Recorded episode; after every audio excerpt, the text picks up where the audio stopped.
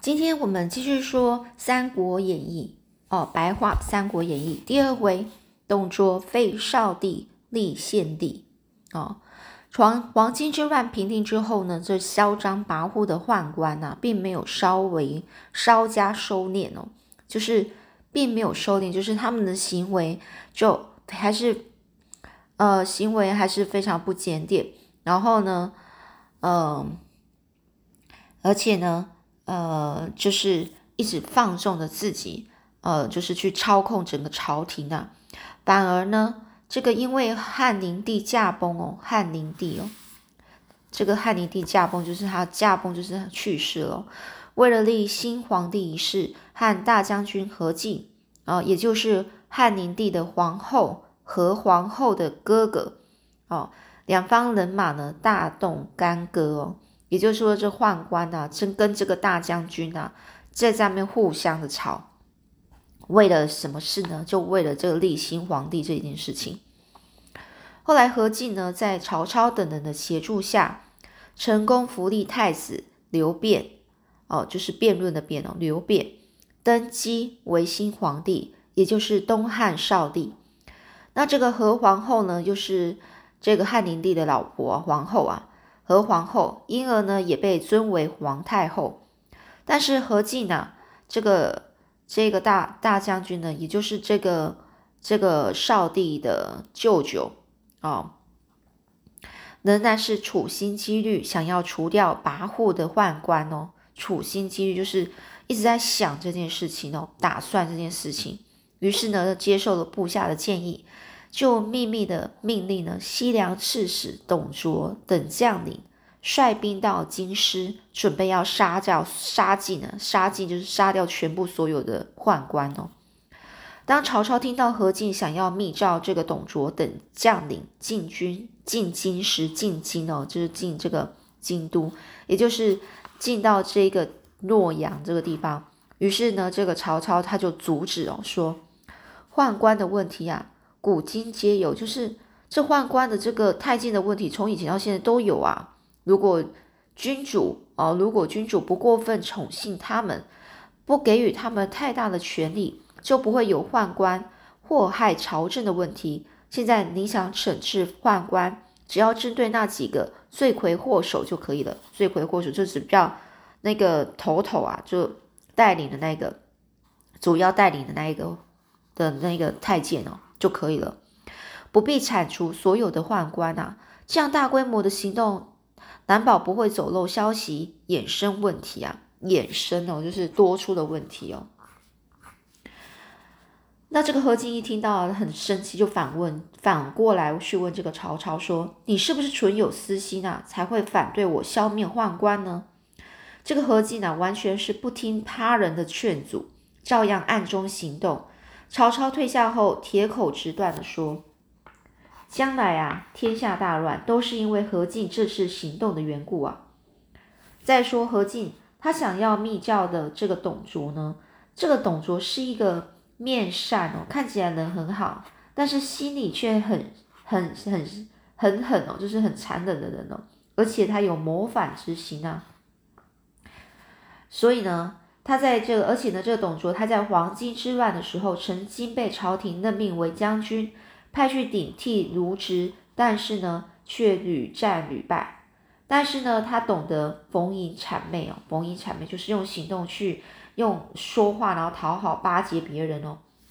这事后呢，董卓又又贿赂有权势的宦官，因而幸免于罪。就是他就是都失败啊，朝廷。朝廷呢，就是带他带他去啊，呃，派他去命呃去打这个去去平平这个黄巾之乱，但是他却失败，这样子其实呢是要有罪的，但是呢他因为就是去贿赂那些宦官啊，所以呢他就幸免于罪，就是不用不用不用呃不需要去嗯承受任何的罪，再加上呢。这个董卓又想尽力想尽办法去结交朝廷上朝廷中的这个达官显贵哦，就是那些有钱人哦，有钱有身份的人，使得呢这董卓他的官运啊非常更为亨通哦，更为亨通就是更好，节节高升啊。在黄巾之乱之后呢，未有重兵的他，哦，始终不肯将兵权交回给朝廷。朝廷在无可奈何下，哦，没有办法，无能为力之下呢，才会派他担任西凉刺刺刺史哦，去镇守西凉哦。西凉就是位于这个，呃呃，这个洛阳。如果是洛阳在中间的话，它的左边一点是长安哦。那长安在左边一点哦，就是算是西边，那就西凉啊，就是比较像是呃靠近外外族那边哦，外族了。这董卓一直在等待回京的时机啊。当他收到何进的这个征召密令时，心中大喜，立统立刻呢是统领大军往京师前进呢，就是往这个这个首都啊，这个洛阳前进哦。但是到了京师附近，他却将他却将这个军队呢是驻扎在渑池哦，渑池可能就是在那个呃，就是长安。哦，洛阳的洛阳的那些外交了，外交就是他的那个，呃，很外边、很外面的那个地方，靠近外呃靠近洛阳，但是还没到洛阳哦。然后呢，他就驻扎在那个地方，然后暂时按兵不动。当这个宦官知道何进密诏地方将领率军队进京的计划之后呢？哦，宦官哦，这些太监知道了，知道何进，他就密诏这个董卓率军队要进京的计划之后，决定要先下手为强，杀掉何进。而何进的部下袁绍、曹操等人呢，看到这个何进被杀了，立刻领带领兵队哦，带兵哦，冲入宫中，只要见到宦官，一律斩杀。其中宦官张浪还有段珪等人啊，发现情势不对。连忙趁着这个宫中大乱的时候，挟持哦，挟持就是呃要挟哦，然后把持着谁呢？少帝和少帝的弟弟陈留王一起逃出宫中，也就他带着，呃，是用威力迫使对方屈服，挟持哦，就是带着这个两个，一个是少帝那个皇帝哦，那另外是皇帝的弟弟陈留王一起逃出宫中，那张浪呢等人呢？原以为说逃到了这个北邙山附近就可以喘口气，没有想到却听到后面有大队人马喊着说：“大逆不道的太监，别想逃！”这张浪啊等人啊，情急之下就往这个眼前的这个黄河一跳，哦，黄河，那往黄河一跳，哦，那也就是他可能是洛阳，那他只在靠跑去洛阳的靠右边东边那边去了。然后呢，他一跳到黄河，转眼间就被滔滔的河水给吞噬了，然后被吃掉了一艘，吞噬。这少帝和这个陈留王因为不知道追兵的底细啊，也就是说不知道到底这个在喊着这个后面这个大队人马在喊着这个大逆不道太监别想逃，而这些人呢到底是谁呢？所以他们都完全不敢出声哦，静静的躲在河边的这个乱草丛中。那到夜晚的时候，当追兵的马蹄声渐远，两人又饥又寒哦，又饥又寒，就是很饿啊，又很冷哦，然后才相拥而泣，相拥而泣，抱着这边哭哦。但是陈留王马上就跟少帝说：“这个这皇帝的弟弟就跟陈跟这少帝说哦，这皇帝说这里不是可以可可以久留的地方啊，我们要赶紧找寻活路才行啊。”幸好当时有流萤引路哦，流萤哦就飞行的那些萤火虫哦，让他们往前走了一段路。后来两人因为脚脚实在走得非常痛啊，都没办法继续行走，才累倒在路边的路边的这个草堆里面哦。隔天呢，附近一所庄呃庄院的这个庄主啊，找到他们，将他们迎回庄院，呃，有可能就是比较大的一块地，然后住的一个。呃，庄主哦，你庄主就是这个整个这个房子呢都是他的，并引领寻觅的官兵护送他们回京。那返京途中呢，又遇到了王允、袁绍等前来救驾的官吏，于是大家簇拥着少帝返回洛阳的这个皇宫中。走没几里路呢，突然有一队声势浩大的人马前来，带头的将领还很傲慢的傲慢的质问哦：“皇上在哪里？”所有的官吏不知道来者是敌是友啊，都显得非常惊慌失措。就是有点害怕，不知道该怎么该怎么才好。这少帝呢，更是吓得说不出话来哦。但是这个陈留王啊，就这个皇帝的呃的弟弟哦，立刻呢挺身向前呵斥说：“哦，呵呵斥啊，哦，说前来的是什么人呢？是来保驾的还是劫驾的？”对方就回答说：“在下是西凉刺史董卓，是特地来前来保驾的。”陈留王啊，是镇定的说：“啊，既然是来保护皇上的。”皇上就在这里，为什么还不下马跪拜呢？这董卓一听啊，吓一大跳，慌忙下马拜见皇帝。这时，董卓就对这个陈留王的表现啊，大感惊奇，觉得陈留王才九岁，小小年纪应对进退哦，应对啊进退却毫毫不失礼啊。于是有了废少帝，另立陈留王为新君的打算。之后，这个董卓呢？以这个护驾为巾的这个名义啊，哦，护驾为巾呢，就是保护皇上回到这个这个首都啊，哦的这个名义呢，顺势将自己的军队啊，移师驻扎在这个京城的郊外，也就是驻扎在这个呃洛阳的郊外，并且每天有就全副武装的在保护哦护卫陪着，在京城的世界上横行哦。横行霸道，横行哦！进出宫廷也是大摇大摆，肆无忌惮的。肆无忌惮就是这个人的行为很放肆哦，完全没有顾害怕的那种顾忌，也没有害怕的的的的意思啊。虽然呢，许多大臣看出这个董卓心怀不轨啊，心怀不轨在说什么？心中啊有叛乱违法的想法哦，心怀不轨。但是呢，一方面因为他手中握有重兵，另一方面也为了维持朝廷的安定。只能放任他猖狂的作为哦，猖狂哦，就讲这个狂妄啊，胡作非为的意思啊。所以呢，这一天呢，这董卓有一天呢，董卓和自己的女婿李儒呢商量说，女婿哦，女婿就是呃女儿的的老公哦，女婿哦，他女儿的老公。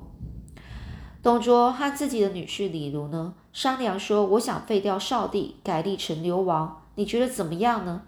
那这李儒就说呢，现在确实是个好时机，趁着朝廷中没有一个能王哦能主事说话的大臣，赶快行动，迟了就不好办了。您可以召集百官到温明园中哦，这个地方哦，温明园哦，把你的想法说给大家知道。如果有人不服从，就除掉他，这样还可以顺便展现你的威权，不是一举两得吗？那第二天呢，董卓就宴请了这些朝廷官员。所有的官员因为害怕这个董卓的权势啊，都不敢不到。这喝了几杯酒之后呢，董卓就指示那些乐官哦，就在就是乐官就是就奏乐的演奏乐器的那些的的那些官吏啊，乐官停止乐官官哦，董卓指示乐官，然后停止演奏音乐，也请百官。暂停喝酒，然后大声说：“当今皇上啊，非常懦弱无能哦，实在不如陈留王聪明好学，所以我想要废掉少帝，改立陈留王。大家有什么意见呢？”所有的官员听了，没有一个人呢是敢吭声哦。静默了好一会儿，有个人呢推开桌子，然后站了出来，大声说：“你是什么人？敢说这种大话？更何况当今皇上是先帝的嫡子啊！嫡子的意思就是。”他那个他的老婆就是正妻哦，第一任老婆就是不是妾哦，是老婆，真的老婆哦，正然后所生的儿子，第一个儿子也又没有犯错，这个先帝的嫡子诶，这当今的皇上是先帝的长子嫡子哦，就是正妻所生的孩子又没有犯错，凭什么说要废了他？难道你想造反吗？你要篡位吗？篡位就想你想要你想要自己把皇帝拉下来，你自己要当皇帝吗？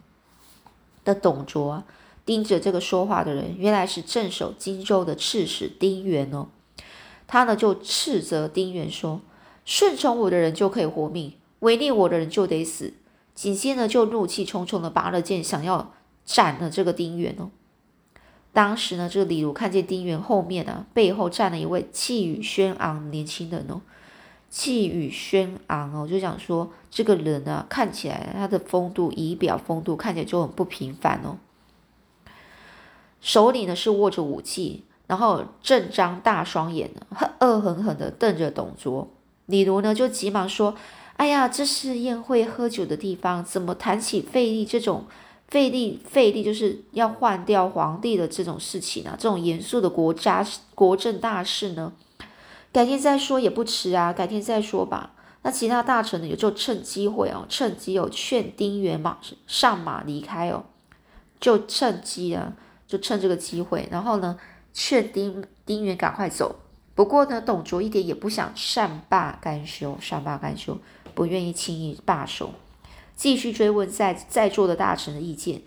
一有持反对意意见的，又想拔剑杀人呢。直到大臣王允出现规劝，才就是规劝的这个董卓说啊，就才刚喝完酒，实在不适合谈这种费力的这种事情啊，还是改天再好好讨论吧。这时候董卓才让百官呢散去。后来呢，这董卓听说站在这个丁原背后的那个年轻人啊，名叫吕布，是个人才啊。但是呢，他这个人啊，缺点就是贪图小利。于是呢，派人就牵着这个日日行千里的良马赤兔马哦，然后并且带着许多的珠宝、黄黄金呢，去收买这个吕吕布，让吕布杀了自己的义父丁原。带着丁原的军队去投效董卓，那后来呢？吕布呢还认了董卓做义父，也就是这个吕布呢，你看他杀了自己原来的义父丁原，然后又认了这个董卓当义父啊。这董卓呢就自恃哦自己呢就呃依依仗啊，就是依赖依仗依仗，就靠着有这个吕布这样的一个英雄人物来保护，如虎添翼啊，如虎添翼啊，就是好像老虎有了翅膀。形容一个强而有力的人啊，到得到了外力的帮忙啊，帮助啊，然后力量变得更强大了，如虎添翼，又再次的宴请百官，逼着所有的大臣啊去附和这个费力的事情哦，附和，就在去去支持啊，哦，去讨论这这这件事，这样就将这个少帝啊贬黜为红龙王哦，就是把这个皇帝贬为一般的王。然后再改由这个陈留王啊继位，称为献帝，东汉献帝。董卓则自任相国。不久呢，这董卓呢就暗中啊命，呃命令这个李儒呢用毒酒去杀了这个红龙王。红龙王就本来的那个呃皇帝少帝哦，就杀了这个这个本来那个少帝，还一并杀掉何太后的，就等等的何太后就是杀掉了这个。少帝的的妈妈就是的皇太后，哦，还把他杀掉了。好，今天故事就讲到这里，讲到这就是今天讲回顾一下大将军何进呢，是后来呢是被谁杀的呢？哦，就是被这个宦官所杀了。